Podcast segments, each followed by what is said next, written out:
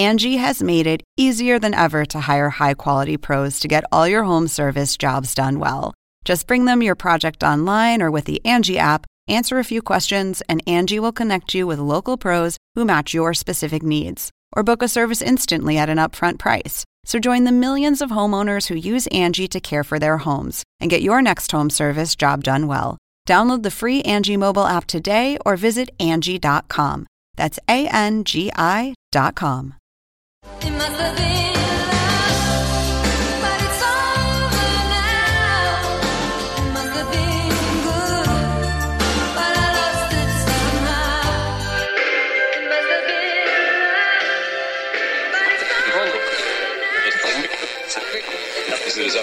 Según el diccionario de la Real Academia Española, La cultura pop se define como el conjunto de las manifestaciones en que se expresa la vida tradicional de un pueblo. nosotros la definimos como Música, cine, televisión, famosos teatro, moda. y arte. ¿Y tú? ¿Cómo la defines? Somos Zona Pop, con Marisabel Houston. y Javier Merino. Episodio especial de Zona Pop en esta ocasión. eh, pues ya todos sabemos que la vocalista del dueto sueco Roxette falleció a causa de complicaciones del cáncer y es por eso que en esta ocasión decidimos hacer este episodio especial para recordar a este dueto popero noventero que conquistó no solo Europa, sino yo me atrevería a decir que al mundo entero. Yo soy Javier Merino desde la Ciudad de México. Mi cuenta en Twitter es arroba merinoCNN y en Instagram me encuentran como Javito73 y en todas las plataformas sociales nos encuentran como Zona Pop CNN. Yo soy Marisabel Houston desde la cabina número 13 CNN en Español Radio, la de Leticia Guevara. Lo que escuchaban al inicio es uno de los sencillos, quizás uno de los más conocidos, que es It Must Have Been Love, que muchos de ustedes quizás lo recordarán porque fue parte del soundtrack eh, de la película Pretty Woman, protagonizada por Richard Gere y Julia Roberts. Eh, en mis redes sociales me pueden encontrar como arroba Twitter, no, como arroba Twitter no, en Twitter me pueden encontrar como arroba HoustonCNN y en Instagram como arroba Marisabel Houston. Invitamos a una gran amiga de la casa, eh, amiga mía desde hace muchos años, compartimos también experiencia acá en CNN, es locutora, ella está en Argentina, Verónica Carelli, ¿cómo estás? Hola chicos, ¿cómo están? ¿Cómo les va? Qué gusto Muy contenta de tenerte finalmente acá, una alma popera. Eh, y, y tu post fue uno de los primeros que leí esta mañana al conocer eh, la noticia de la muerte de Marie Fredrickson. Cuéntame cómo te sentiste tú y si puedes regresar en el tiempo y tal vez rescatar cuándo fue el momento en que escuchaste por primera vez a Roxette. Bueno, eh, yo esta mañana eh, me llegó una alerta, porque como acá trabajo también de periodista, me llegó la alerta a través del teléfono eh, de un medio de acá que me avisaba que había fallecido Mary. Y en ese momento la verdad es que no pude contener las lágrimas porque yo la amo muchísimo, o sea, los amo a los dos. Eh, me encantan. Eh, recuerdo de cuando era muy chiquita escucharlos en la radio, pero no presté atención tanto, o sea, era, eran hits que sonaban en la radio. Nosotros eh, aquí teníamos, no sé, supongo que ustedes también en los 90 usaban como radiograbadores con cassettes, ¿no? Con cassettes de cinta. Eh, y los escuchaba en la radio y me encantaban sus hits, pero la primera vez que los escuché con detenimiento fue más o menos a los 13 años, cuando mis tíos me regalaron un CD que se llama Don't Bore eh, Get to the Chorus, que fue uno de los, eh, de los discos de ellos que tenían todos los éxitos de Roxette. Y yo tenía 13 y esa fue la primera vez. Tenía, recuerdo que adentro vos lo abrías y era espectacular porque tenía como el dibujo de una margarita en la parte donde iba el disco. Y la primera vez que lo escuché me quedé fascinada porque empezaba, creo que si no, no me equivoco, la primera canción era Joyride y, y me fascinó, me fascinó escucharla en detenimiento, ¿no? Y, y creo que a partir de ahí no lo pude dejar de escuchar. Y en el colegio tenía a una, en, el- en la escuela, tenía una, a una amiga que también le gustaba mucho Roxette y recuerdo que nos juntábamos por las tardes y escuchábamos las canciones así como It Must Have Been Love o, o esas más sentidas y llorábamos juntas porque nos recordaba a los chicos que nos gustaban. Bueno, nada, una época súper hermosa, ¿no? La de, la de Roxette. eh, es, nada, me, me acuerdo de ese disco como nada, porque creo que es un disco del 95. Eh, después, bueno, me plegué a escuchar el resto de todos los discos. Lo interesante es que Suecia tiene un movimiento con ABBA Sí. y después lo, lo comentábamos tú y yo cuando estábamos hablando previo a concretar la entrevista que de ahí salieron sonidos muy peculiares para el pop de los noventas de la mano de Max Martin que fue uno de los productores de NSYNC, de Britney Spears, de mm, eh, los Backstreet Boys. Sí, sí. Eh, ¿Tú conocías de, además de, de Roxette, conocías todo ese movimiento del pop sueco en, en su momento, en los 90? Era muy fanática de Ace of Ah, que Base. también suecos. Ay, claro. Era sueco también. Claro, era súper fanática de Ace of Base y había como toda una movida tal cual de, de esa música. Sí, me, me súper gustaba. Eh, a, a nosotros todos nos llevaba por, por los rankings en las radios más conocidas de, de, de aquella época, ¿no? Eh, y los vi, bueno, Javi los vio en vivo en México, me, me contaba también. Yo los vi aquí en 2012, cuando vinieron después de muchísimo tiempo. Marie estaba recuperándome, recuperándose de su enfermedad.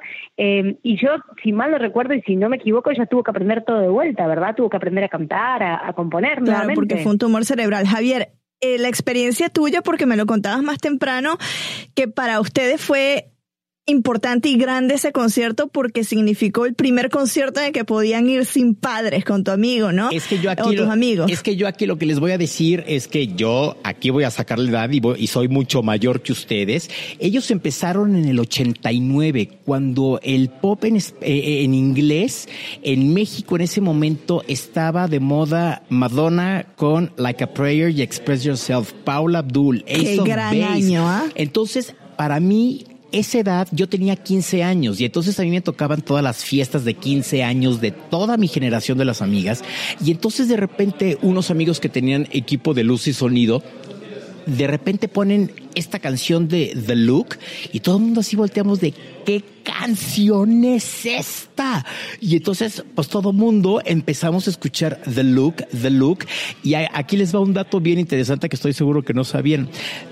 The Look no fue el primer sencillo de ellos. Ell- Este, disco, esta, este tema de The Look se escuchaba únicamente en Suecia y un chavo de Minneapolis, Estados Unidos, que vivía en Suecia, cuando lo escucha, dice, ah, qué padre canción, y se la lleva a una radiodifusora de Minneapolis, en donde la suben, donde la tocan, y ahí fue donde Roxette alcanzó este alcance y esta forma de entrar a Estados Unidos gracias a este chavito que estaba viviendo en Suecia y que le escuchó y se la llevó de regreso a Estados Unidos, ¿no? Y entonces, cuando eh, se, se- viene este boom de, de The Look y anuncia Roxette su primera gira internacional y toca en México en el Auditorio Nacional, yo me acuerdo que con mis amigos fue de tenemos que ir a ver a Roxette. Y como sí, en efecto, fue el primer concierto en el que ya mis amigos y yo ya íbamos a un concierto en la noche sin papás y además en quinta fila viendo a Roxette fue increíble, fue algo que todavía hoy con, con mi mejor amigo, uno de los co con los que fui a ese concierto platicábamos y me dice, es que te acuerdas en el auditorio y cómo salimos a comprarnos todas las playeras piratas a Avenida Revol- Re- Reforma y cómo se nos enchinaba la piel, ¿no? Y entonces en el grupo de WhatsApp que, que, que tenemos, los que nos seguimos viendo de la secundaria, decíamos, es que te acuerdas en la fiesta de tal esta canción, pues sí, en los 15 años, en mis 15 años, que fue cuando la pusieron, que todo el mundo nos emocionamos. Entonces sí, o sea, te transporta a una etapa que cada uno la vivió de una manera, ¿no? ¿Se recuerdan del álbum que editó eh, Roxette de baladas en español que se llamaba de, de esa manera, Baladas en Español, Sí. que salió en el 96? Increíble. Estaba buenísimo. Igual no se les entendía mucho cuando cantaban algunas partes, pero lo recuerdo. Fue como acá se pasaba un montón, eh, como que fue un auge de pasar esas baladas en español que después, más entrados en los fines de los 90, eh, había muchas baladas en español, Maria Carey, John Bon Jovi, no sé, como que fue un, una época en que todos los artistas empezaron a hacer sus versiones en, ex- en español. Los Backstreet Boys que sacaron ese año dos temas en español, No. nada más, nada más para el No, mercado bueno, yo- latinoamericano. Yo aquí les tengo que decir, ustedes son más chavas que yo. Vicky Carr lo hizo primero antes que todos los que acaban de mencionar ustedes. Pero no, ahorita otro dato que, que, que, que, que, que tú tocaste, Marisabel, fue It Must Have Been Love, que todo mundo la conocimos o se dio a conocer mundialmente gracias a Pretty Woman. Pero ese tema no fue ni siquiera de ese disco, fue, estuvo en su primera producción, pero todo mundo mundialmente los Correcto. conocimos como eh, gracias a The Look. Y cuando viene Pretty Woman y lanzan It Must Have Been Love, todo el mundo pensamos que era una canción nueva y no. O sea, ya era, ya tenía como mucho tiempo esa canción. Eh, Vero, de cuando Es más, espérame, espérame. ¿Por qué no te pones un pedacito de It Must Have Been Love Venga. para que todo el mundo lloremos y recordemos? Venga, aquí va.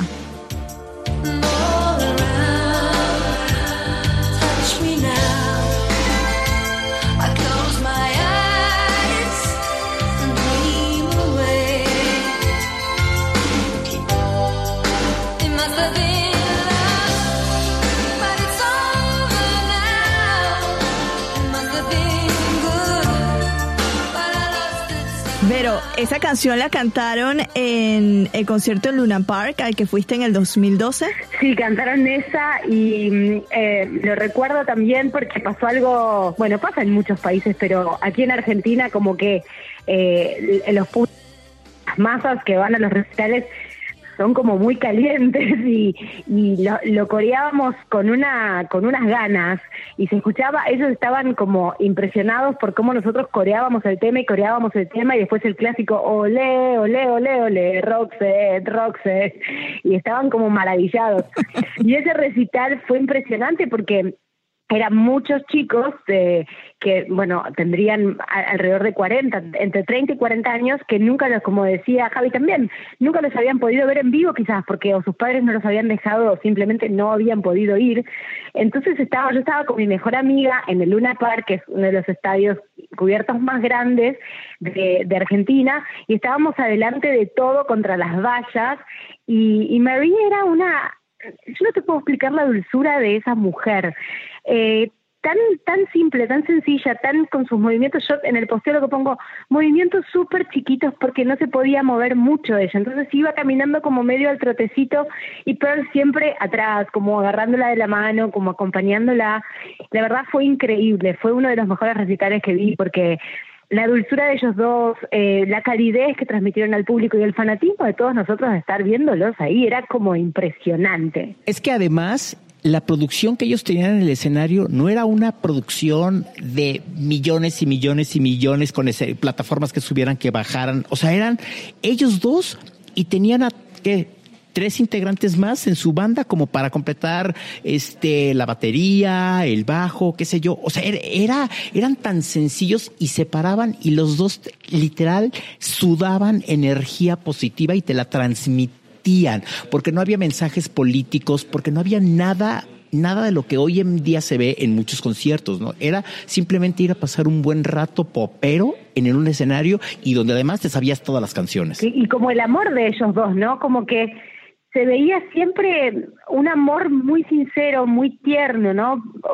Como una amistad eh, que traspasaba todo, me parece. Como que yo sentía el amor de ellos dos, un- una amistad, eh, no sé, como más allá de todo lo, lo mundano que uno puede creer sobre la relación entre dos personas, sobre el vínculo entre dos personas, como, no sé, espiritual, no sé, no se puede explicar. Había que estar ahí para verlos ellos dos juntos, me parece, porque indescriptible, ¿no? Ponte otra canción, Marisabel, 10 segunditos. Vamos a poner The Look, que ya que la mencionaste, eh, con esa gran historia de que llegó a Minneapolis gracias a un DJ que viajó y Me se los encanta. encontró, vamos a escuchar un pedacito de The Look.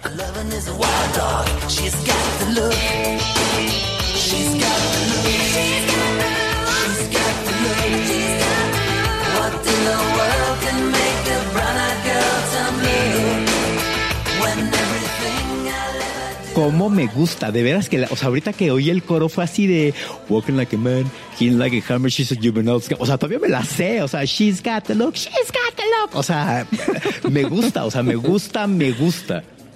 Bueno, en Estados Unidos, para los que siguen todo este tema de los charts de, de Billboard o de las canciones más eh, reproducidas en esa época, pues no había streaming. Qué maravilla que en, en esta época sí tenemos streaming para descubrir artistas de cualquier parte del mundo.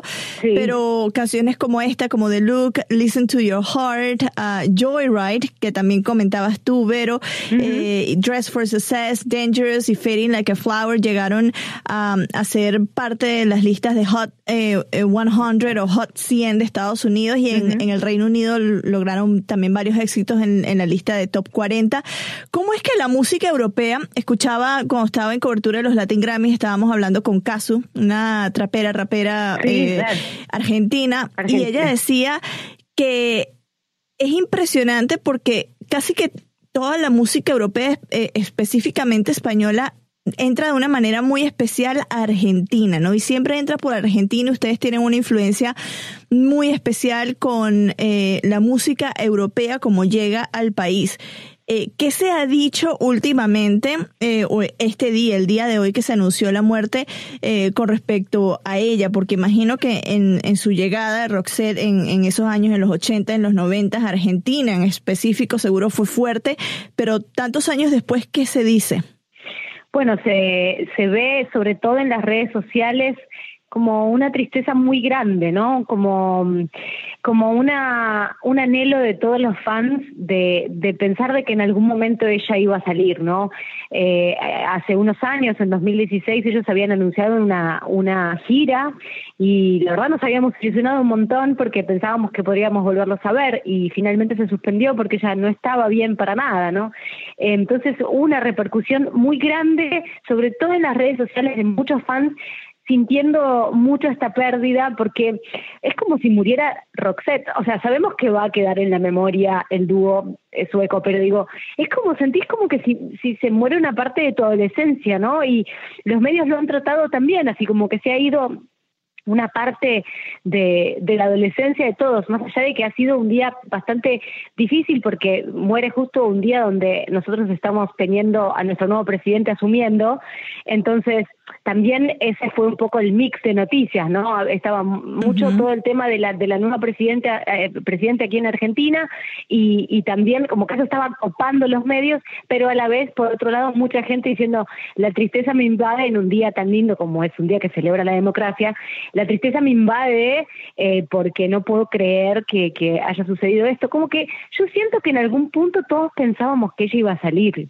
pero no sé, es una ilusión, ¿no? Porque ella estaba bastante mal. Sobre todo con una eh, tan larga, ¿no? La, la enfermedad 17 fueron años, es 17 muchísimo. años, eh, que es algo súper inusual, ¿no? 17 años luchando contra el cáncer.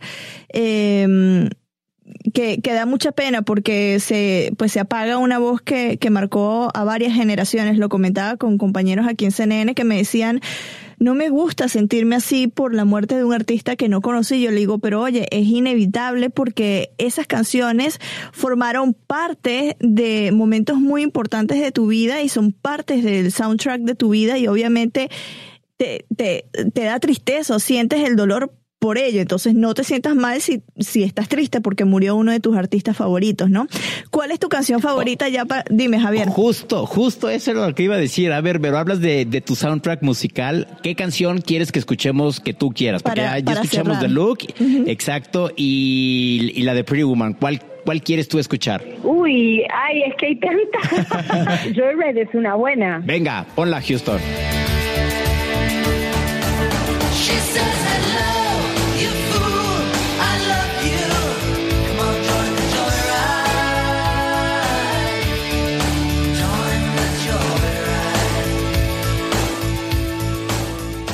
Era Joyride, la canción, una de las canciones favoritas de Vero Carelli, nuestra invitada del día de hoy, locutora argentina que se conecta con nosotros vía Skype desde Buenos Aires. Mil gracias, Vero, por regalarnos estos minutos del día de hoy. Ya sé que por allá son casi, pues ya, ya es de noche, eh, pero aprecio mucho tu disposición y, y, mm, tu relato tan sentido acá en Zona Pop. Muchísimas gracias a ustedes, la verdad, un placer y a disposición siempre para lo que necesiten. Oye, Vero, ¿no vas a ir próximamente al Hard Rock para hacerte una lista de encargos?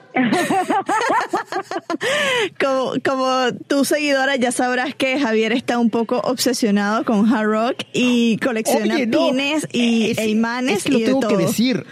Inauguraron una sucursal en Puerto Madero hace unos meses y no conozco esa sucursal. Resulta ser que hay una tienda en el aeroparque Berry y que tampoco conozco. Y la tienda que hay en el aeropuerto de Ezeiza tampoco pasé. O sea, no es posible que haya cuatro tiendas de hard rock en Buenos Aires y solamente conozca una. Así que, Vero, por favor, dime cuando vayas para que nos pongamos en contacto y, vea, y hagamos FaceTime en vivo para que me digas qué pins hay en la tienda de Puerto Madero y de Ezeiza y de Berry, por favor, el aeroparque Berry.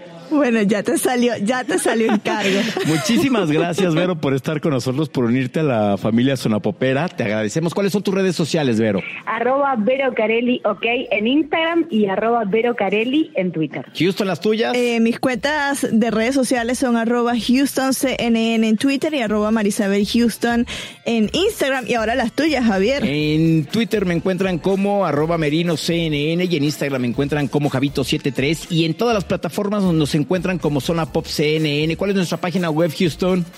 cnne.com barra zona pop, la más bonita del sitio, aunque les duela, es verdad. Y la más está colorida también, la más padre, ¿eh? Súper colorida. Sí. A mí me encanta la cabecera que ya tiene varios años, pero me fascina la cabecera con Chubaca, con la Mujer Maravilla, es súper especial. Bueno, visítenos, ya saben que pueden suscribirse también a través de Apple Podcasts, Google Podcasts, Spotify, iHeartRadio, eh, TuneIn y ya no sé, son muchas, son muchas afortunadamente que estamos en muchas partes, entonces encuéntrenos como Zona Pop CNN desde la cabina número 3, la de Leti Guevara, acá en CNN en Español Radio, yo soy Marisabel Houston.